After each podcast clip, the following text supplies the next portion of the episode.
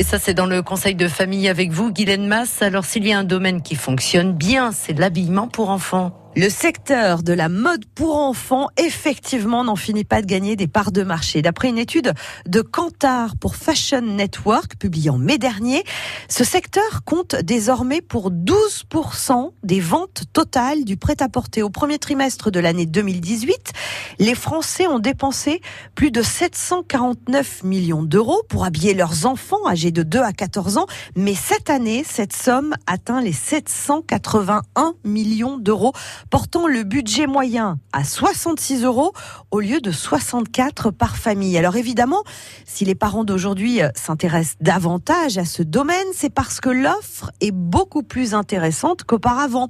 Les enseignes privilégiées euh, restent celles des géants du marché, hein, comme Kiabi, Okaidi ou encore Gémeaux.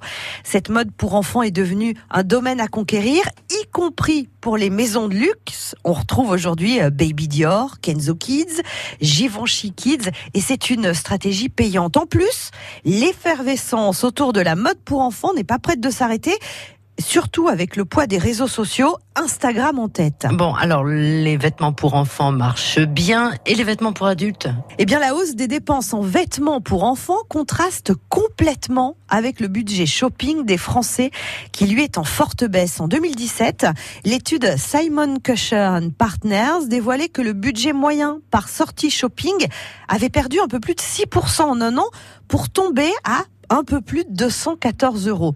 Le site Fashion Networks et Kantar World Panel, eux, notent en mars qu'en 2018, par rapport à 2017, le recul s'est confirmé en matière de textile. Le budget moyen concernant l'habillement des Français a baissé en un an de plus de 3% en valeur, soit environ 800 euros par an. France Bleu Limousin.